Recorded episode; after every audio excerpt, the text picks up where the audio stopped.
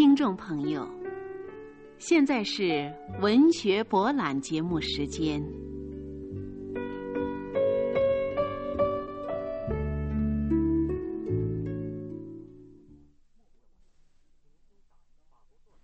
听众朋友，请您欣赏法国作家莫泊桑的短篇小说《招认》，朗诵严敏球。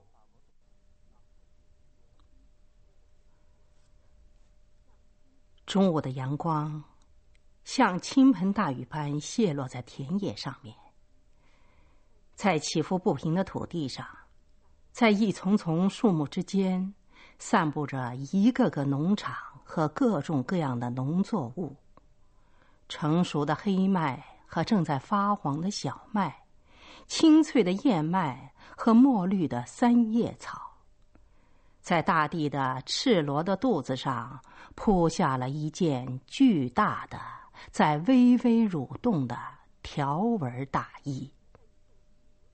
那儿，在一片起伏地的顶端，有一长列像士兵一样排着的奶牛。他们有的躺着，有的站着，在强烈的阳光下眯着他们的大眼睛，一面在一片像湖泊般大的三叶草地反刍和吃草。两个女人，母亲和女儿，一前一后，从一条挖在农作物之间的狭窄的小路。迈着摇摇晃晃的步子，向这一长列家畜走去。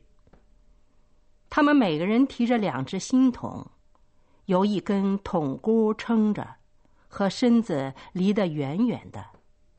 他们每走一步，新桶在直射的阳光下反射出一种白色的、刺目的光芒。他们俩人什么也不讲。他们是去替母牛挤奶的。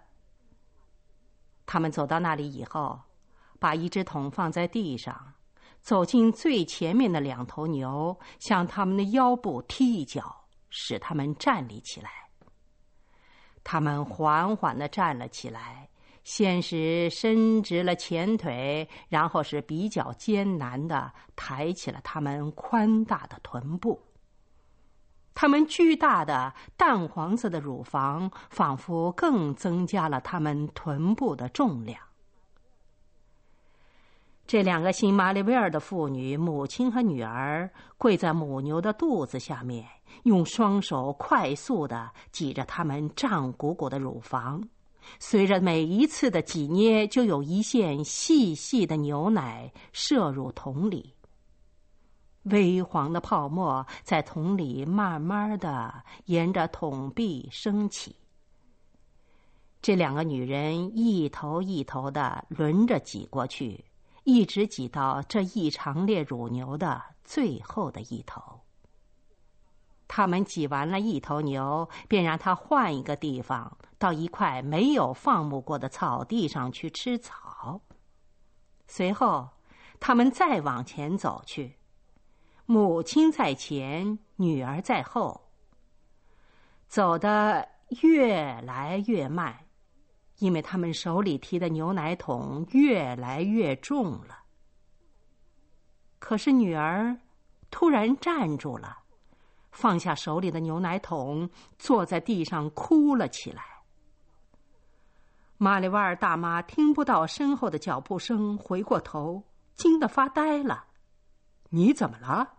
她说：“女儿的名字叫萨莱斯特，高高的个儿，红棕色的头发，头发和双颊都仿佛被烧焦过一样，双颊上的雀斑点点，就像有一天在炎炎的烈日下劳动时沾上的火星儿。他像个挨打的孩子那样，轻轻的呻吟着说：‘我，我提不动我的牛奶桶了。’”母亲猜疑的看着他，又问道：“你怎么了？”萨莱斯特躺在他两只牛奶桶的中间，用围裙捂住了眼睛，接着说：“这太重了，我提不动。”母亲第三次又问：“你究竟怎么了？”女儿呻吟着说：“我想，我准是有身孕了。”说完，他却呜呜的哭起来了。老婆子也放下了手里的牛奶桶，她吃惊的什么话也讲不出来了。她最后终于能结结巴巴的说：“你，你，你有了身孕了！贱货，这怎么可能呢？”玛丽瓦尔家是富裕的农场主，他们精明能干，衣食富足，举止庄重，受人尊敬。萨莱斯特吞吞吐吐的说：“我想，一定是的。”惊慌失措的母亲看着倒在他面前哭泣的女儿，过了几秒钟以后，她突然叫道：“你有了身孕了！你有了身孕了，婊子！你是在哪儿怀上的？”萨莱斯特激动的浑身发抖，咕噜的说：“我想。”准是在波利特的车子上。老妇人思索再三，想找出那个把这件祸事加在他女儿身上的人。如果那是一个受尊敬的有钱的小伙子，那么这件事可望妥善解决，还可以有所补救。遇到这种事情的塞莱斯特又不是头一个，不过他仍然感到气恼，因为这会引起流言蜚语，还因为他们所处的社会地位。他接着说：“那么是谁使你怀上了身孕呢下流癖？”塞莱斯特横下了一条心，要和盘托出。他结结巴巴的说。我想是波利特。这下玛丽瓦尔大妈气疯了，她冲向了她的女儿，像发疯般的打她，打得她连帽子也掉下来了。她用拳头捶她女儿的脑袋、背脊和身上其他的部位。萨莱斯特直挺挺的躺在两只对他来说。稍微有点保护作用的牛奶桶的中间，只是用两只手挡着面孔。所有的奶牛都很吃惊，不再吃草了，回过了头，瞪着两个大眼睛看着。最后的一头牛的鼻子伸向他们，哞哞的叫了起来。玛丽瓦尔大妈打得精疲力尽，才气喘吁吁的停了下来。稍微定了定神后，他想了解全部的情况。波利特，这怎么可能呢？你怎么能跟一个公共马车的车夫去睡觉？你失去理智了吗？哼，他一定对你施过什么魔法了吧？这个一钱不值的东西。萨莱斯特始终躺在尘土里，轻轻的说。我没有付车钱。这个诺曼底老婆子恍然大悟。每星期三和星期六，萨莱斯特都要把农庄里出产的东西送到镇上去，家禽、奶牛和鸡蛋。早晨七点钟，他便双臂挎着两只大柳条筐出发了。一只筐子里放奶制品。另一只筐子里放鸡鸭，他一直走到大路边上去等衣服多的驿车。他把他的商品放在地上，自己坐在田沟里。这时候，长着短尖嘴的鸡和长着宽扁嘴的鸭从柳条缝隙里伸出脑袋，用它们微带惊愕和傻乎乎的圆眼睛探望着。那辆破车就像是一只顶上有一个黑色皮罩的黄色大箱子，很快便随着一匹白色驽马的一颠一颠的步伐，摇摇晃晃的驶来了。车夫波利特是一个生性快活的胖小伙子，虽然年纪还轻，可肚子已经发胖。由于久经烈日的暴晒、风雨吹打以及烧酒的浇灌，他的脸和脖子的颜色就像红砖一样。从很远的地方，他便打着响边叫道：“早上好，萨雷斯特小姐，身体好吗？”于是，他把筐子一个个递上去。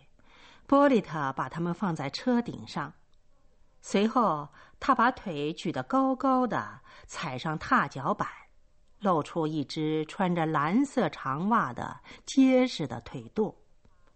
每次波利特和他开同样的玩笑，好家伙，可真不瘦啊！他觉得这句话很滑稽，哈哈的笑了起来。随后他吆喝了一声：“吁，吁！”让他的瘦马开始上路。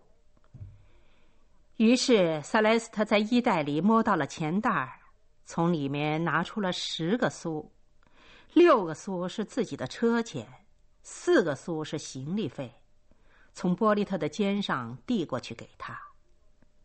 他接过去说：“今天还不能开开玩笑吗？”他哈哈大笑，一面回头尽情的瞧他。每次为这三公里路付半个法郎，对他来说代价实在是太高了。在他没有辅币的时候，他心里更难受，迟迟不肯把一个银币付出去。有一天，在付钱的时候，他问道：“像我这样的好主顾，您应该只收六个苏，行吗？”他笑起来了，说。呵，六个苏，我的美人儿，您肯定不止值这俩钱。他坚持说：“您一个月不过少拿两个法郎。”他拍拍他的驽马，叫道：“行，我是很好说话的，只要我们一起开开玩笑，少拿点就少拿点吧。”他傻乎乎的问道：“您说什么？”他觉得非常有趣，笑得咳嗽起来了。一个玩笑就是一个玩笑，天哪！一个男女青年之间的玩笑，两人跳场舞，只是没有音乐罢了。他听懂了，脸涨得通红，高声的说道：“我不是这种人，波利特先生。”可是他并不罢休，越来越觉得这件事很有趣，不断的重复说：“美人儿，一个男女青年之间的美人儿，您迟早要开的。”从那以后，每次他付钱给他的时候，他总是要问：“今天还不能开开玩笑吗？”后来，他也和他一样开起玩笑来了，回答说：“今天不行，波利特先生。”不过，星期六准行。他也总是笑着叫道：“那么我们讲定了，星期六，我的美人儿。”可是他心里在盘算着，两年以来，他付给波利特已经足足有四十八个法郎了。在乡下，四十八个法郎可不是容易捡回来的。他又算了一下，在以后的两年里。他还将要付出差不多一百个法郎的钱呢。因此，有一天，一个春季的一天，在车上只有他们两个人，他又像平时一样问道：“哎，今天还不能开开玩笑吗？”他回答说：“随您的便，波利特先生。”他听了以后，一点也没感到惊奇。跨进了车厢的后座，高兴的轻轻说：“来吧，我早知道会有这一天的。”白色的母马开始缓慢的小跑起来，就像在原地跳舞一样。对有时候从车厢里传出来的吁吁的吆喝声充耳不闻。三个月后，塞莱斯特发现他有了身孕。